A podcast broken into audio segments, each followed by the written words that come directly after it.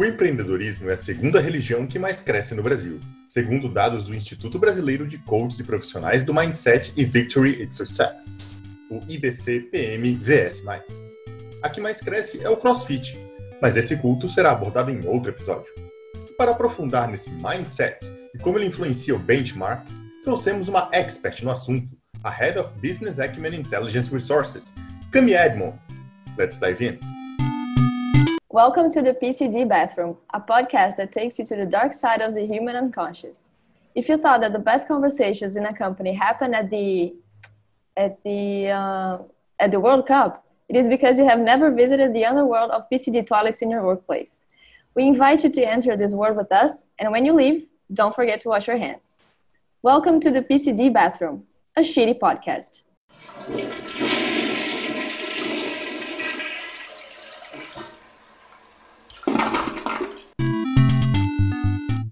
Eu sou Vinícius Henrico, jornaleiro e serei o host desse podcast, uma vez que eu sou o único usuário autorizado do banheiro PCD. Hoje temos uma convidada mais do que especial, a Head of Business Acumen Intelligence Resources, Cami Edmond. Ela que também é a produtora executiva desse podcast. Bem-vinda, Cami, que legal que conseguimos te trazer para frente do microfone, né? Oi, Vini. Oi, Paulo. Prazer estar aqui gravando esse podcast ao lado de vocês. Vai ser uma honra fazer esse sharing com os seus listeners hoje. E como não podia deixar de ser, vamos estar acompanhados do nosso Senior Coach of General Knowledge, Paulo e Bank Endeavor. E aí, Vini? Pô, queria deixar claro aí para os nossos ouvintes que esse é um episódio especial onde a gente vai falar sobre esse mundo dos termos em inglês, essas coisas todas aí.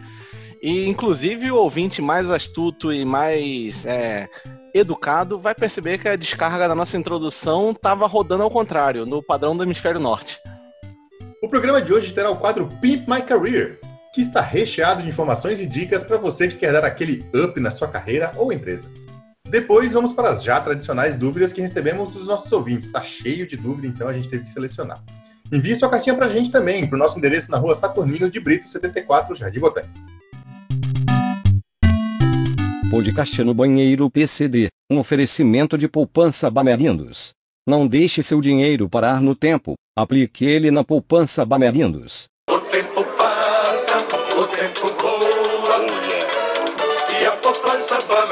Também faliu. Querida Cami, mais uma vez, bem-vinda. Gostaria de começar o programa de hoje entendendo um pouco mais do teu background. Como que você entrou nesse mundo de empreendedorismo? Eu estudei teologia na PUC, mais conhecida como PUC. E naquela época, após o Basic Cycle, a gente tinha como opção se especializar em cristianismo, judaísmo ou empreendedorismo, que foi a minha opção. Hoje em dia me disseram que tem também especialização em CrossFit e também no Partido Novo. Eu também fiz um MBA em língua inglesa aplicada ao business pelo CCAA, o que me fez entender bem esse vocabulary. E você, Paulo, já na sua primeira participação no nosso programa aí, fala pra gente um pouco da sua relação com empresas e empreendedorismo. Ah, eu vou começar a minha fala trazendo que, lógico, para a maioria das pessoas, o empreendedorismo é algo bem recente, é, fundado pelo Roberto Justus.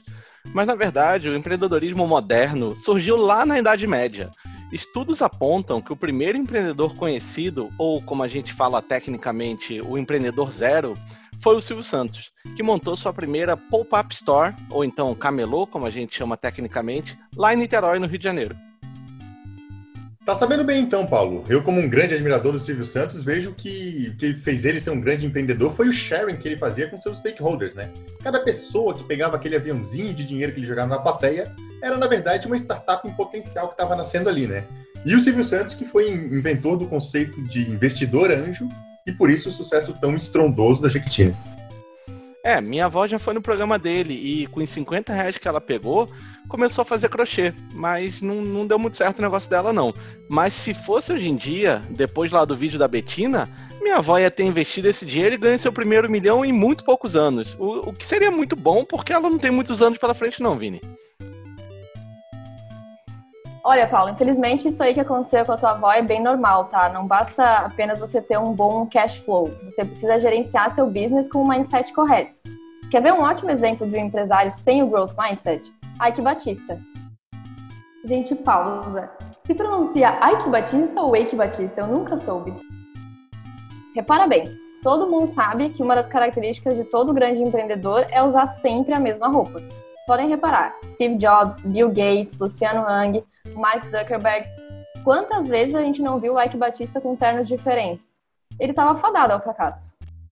Olha aí a dica preciosa para o nosso ouvinte. Quer dizer então, Cami, que o segredo do sucesso é usar sempre a mesma roupa? Cara, sem dúvida alguma, esse é um dos segredos do sucesso.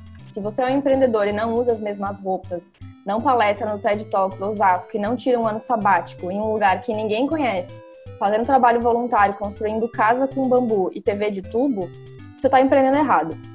Falando em ano sabático, Paulo, se não me engano, você antes de começar esse seu tour como coach, tirou um ano sabático, né? Como é que foi essa experiência? Conta pra gente. Verdade, verdade. Foi, foi muito bom, Vini. Eu viajei lá para uma península no sul da Índia e trabalhei numa fazenda de ordenhamento de porquinhos da Índia. E, aliás, informação que eu vou te trazer já aqui sei, é... Já sei, Lá eles são conhecidos como porquinhos só. Lamento de decepcionar, mas você nessa tá equivocado. Lá eles são conhecidos como Little Pigs, uma vez que lá na Índia se fala inglês. E por falar na língua inglesa, né, Cami? Fala um pouco mais aí pra gente sobre a forma que o empreendedor de sucesso se comunica. Esse é um dos key factors para um empreendedor de sucesso. Uma característica fundamental para empreender é o correto uso do speech usage, ou a fala, né, como a gente fala em português. Ele varia de acordo com o step de evolução que a pessoa se encontra. O primeiro step, quando a gente dá o primeiro start, é com o português errado fluente. Depois disso, a gente passa ao uso do inglês desnecessário e aí finalmente a gente chega ao inglês aportuguesado e corriqueiramente mal traduzido. Você pode trazer alguns exemplos aí para ficar mais claro para nossa audiência?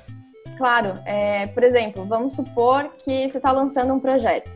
Se você for um mero trainee, tu só faz isso, lança o projeto. Agora, quando tu faz um step up, agora é um manager, tu passa a fazer o rollout do projeto. Só isso aí já demonstra a tua capacidade e senioridade. Uma vez que tu vira head, tu rollouta o projeto. Tá vendo onde é que tá o poder? O poder tá na tua mão. Vini, você me permite tirar uma dúvida com a Cami? Claro. Mesmo com esse claro avanço na linguagem que a gente vem vendo no, no ramo do empreendedorismo, por que, que a gente ainda usa a palavra empreendedorismo em sua forma rudimentar, assim mesmo em português? É, assim, não sei se a Cami concorda comigo, mas falar entrepreneur, entrepreneurship, entrepreneur, é muito difícil falar essa palavra, é difícil pra caralho. É uma forma de ver, mas eu ainda não falei da forma mais evoluída de comunicação nesse meio de empreendedorismo, que é tu não se lembrar de uma palavra em português e falar a palavra em inglês na sequência. Essa é a nova tendência no mercado brasileiro. Olha, muito interessante essa técnica de linguagem. Não, confesso que eu não, mesmo sendo jornaleiro experiente, nunca tinha me atentado a isso. Assim, é fácil aprender esse tipo de linguagem, cara? Olha, Vini, eu vou ser muito sincera contigo. Essa é uma técnica bastante avançada. Acho que empreendedores iniciantes não deveriam tentar usar sem antes realizar muito roleplay para se sentir mais preparado para isso. É preciso estar, é, como é que a gente fala? É, aware? Atento. Ah, isso, atento. É preciso estar atento ao uso correto. Ou podem perceber que você ainda não está pronto para ser um empreendedor de sucesso e a sua carreira fracassar. Bom, o papo tá ótimo aqui, mas a gente precisa terminar. Então eu vou agradecer a Cami pela sua participação e abrir o microfone aí para sua despedida dos nossos ouvintes. Super obrigada pelo espaço, Vini, Paulo. É, eu queria saber se eu posso usar a grande audiência de vocês e falar um pouco da minha própria empresa. É, claro que antes de eu falar sobre empreendedorismo, eu sou uma empreendedora self-made, né? Eat your own dog food, como a gente fala. Claro que sim, o espaço é todo seu. Bom, como a gente sabe, o profissional de hoje ele não busca só um salário, né? Ele está buscando desenvolvimento. É, por isso, a minha consultoria atua com o Human Development, com técnicas pautadas em muito benchmark no Silicon Valley. Compartilhando um case de sucesso com vocês, eu fui chamada em uma startup no mês passado e eu percebi que tinha muita gente desmotivada, começando pelo próprio setor de, de RH que me contratou. Eu, assim que cheguei, eu vi que tinha um analista de recursos humanos muito desmotivado e sem perspectiva de futuro. O que, que eu fiz com ele? Eu troquei o cargo dele para Human Resources Business Partner e imediatamente a pessoa se desenvolveu e hoje é um profissional muito respeitado no mercado. Me sigam aí no LinkedIn para ter mais informação. Agora vez o recado final do Paulo. Quais as suas considerações para deixar os nossos ouvintes refletindo hoje, Paulo? Eu estou muito honrado em ter dividido esse espaço com uma mente tão brilhante como a Cami, que eu tenho a honra de ser nossa produtora. É, mas esse cuidado com os profissionais que ela está trazendo aqui atualmente é fundamental. A gente precisa entender que a empresa deixou de ser aquele lugar que você vai diariamente com a única finalidade de sair de lá no final do dia, se possível, empregado, né? Hoje em dia, as pessoas vão ao trabalho também querendo mergulhar numa piscina de bolinha, comer um cachorro quente e jogar um fliperama. Mas eu preciso alertar os ouvintes que, assim como o coach, no ramo da Kami tem muito profissional ruim atuando. Isso pode levar a consequências muito ruins na carreira das pessoas. E te dou um exemplo, como sempre, vou embasar aqui meu argumento, né? Hoje em dia, muitos profissionais dito especializados trazem como proposta colocar o cargo das pessoas como head. Isso é muito perigoso. E o caso mais famoso, eu acho que aconteceu com o Sérgio Rondjakov, o cabeção da Malhação. Na época, a gente ainda não usava os termos em inglês, mas o que aconteceu com ele depois de ganhar esse título de cabeção? Sumiu, acabou a carreira. Então fica aqui o recado de que você tem que ter muito cuidado na hora de colocar o título de head ou de cabeção em alguém da sua empresa ou da sua novela. Uma pena mesmo, né, Paulo? Uma carreira que se esvaiu aí por um simples detalhe. Mas vamos encerrando então o nosso podcast de hoje. Inclusive, a gente está gravando aí próximo do horário do almoço e acaba de chegar aqui o meu Head of Food and Beverage Supply Chain. Aquele abraço forte para vocês aí. Alguém atende o iFood, por favor, aí? Pega o iFood ali. Valeu, né? No banheiro PCD. Oferecimento. Oferecimento. Aqui não vendemos sonho, nosso produto é concreto. Oferecimento. Essa arga é. Agora vamos para aquele momento que o ouvinte aguarda ansiosamente escutar o nome dele no nosso podcast, né? Paulo, vou te confessar que tá difícil, viu? Selecionar as perguntas e meio a tantas que estão chegando aí por carta, por WhatsApp. Dia desse eu recebi no meu Fotolog um comentário deixando uma pergunta para o nosso podcast. Mas, sem mais delongas, vamos então a pergunta do Everton Magali de Porto Alegre. Paulo, no podcast você sempre traz a importância dos dados nas análises. Eu trabalho com recursos humanos. Como consigo saber se meu trabalho é bom usando os dados e métodos? Oi, Everton. Realmente você é um ouvinte muito atento e notou que eu sempre trago dados e cito meus estudos e fontes. Normalmente são retirados do grupo do WhatsApp do meu condomínio, que é um grupo que eu considero que é o melhor grupo de condomínio que tem. Mas no caso, eu já dei uma busca aqui no grupo e não achei nada. Mas eu não vou te deixar sem resposta, não. Aqui o compromisso é que a gente vai dar sempre resposta para o ouvinte, ainda que a gente não tenha a menor ideia do que está falando. É, eu vou te trazer um benchmark. Um dos processos seletivos mais famosos que teve no mundo, qual que foi? A Casa dos Artistas com o Super Frota. Boa tentativa, Vini, mas não. Tô falando de algo mais antigo, ali do, dos tempos da Bíblia. A escolha do elenco dos Dez Mandamentos na Record. Quase isso. Mas eu tô falando de Jesus mesmo. Ele, quando selecionou seus apóstolos, de 12 errou um. Portanto, um benchmark que você pode considerar é 8% de margem de erro na sua taxa de contratação. Mas, Paulo, você não acha que é um pouquinho demais aí do nosso querido Everton exigir uma contratação divina para a empresa dele? Olha, Vini, eu sou sempre a favor de elevar a régua e nos compararmos com o melhor. Mas então, traz aí uma sugestão. Eu tô pensando aqui, outro dia eu tava com a minha cadeira na rua e acabei me envolvendo numa situação aí, né, atropelando uma pessoa. Mas enfim, considerando que uma pessoa é 70% água e que Jesus anda sobre as águas, eu logo sou 70% Jesus. Concorda? Então eu poderia ser 70% da meta divina. Minha sugestão aí é um 11,5%. Acho bem justo. Tá vendo como é bom a gente discutir com uma pessoa data-driven? Me convenceu. A gente trabalha com dados aqui também. Agora pergunta, próxima pergunta aí do Bento de Migrantinópolis, Rondônia. Paulo, qual o seu coach preferido? Não vale dizer você mesmo. Ah, nem vou. Eu acho que eu faço um péssimo trabalho comigo mesmo, por isso eu procuro outro coach para ser o meu coach. Tem até nome em inglês isso, ó, pra cama de ficar feliz. É o Master Coach, que é tipo um Masterchef, mas sem comida. Mas vamos lá. Tem vários coaches famosos por aí que eu super considero. Tem o Coach Carter, por exemplo, que é daquele filme. É... Como é que é mesmo o nome daquele filme? Coach Carter? Isso, isso. Tem o coach Pascoaletti também, na Malhação. O coach mais importante da história, o Raimundo Nonato. O coach de relacionamentos, como o João Kleber. A Márcia Coach Smith, que é uma coach de família. É, são muitos nomes mesmo, a gente podia ficar aqui horas falando disso, né? Mas a gente precisa escolher um, Paulo. Olha, eu gosto de um cara, então, que eu vou trazer aqui, que é mais underground, que é o Coach Cobain.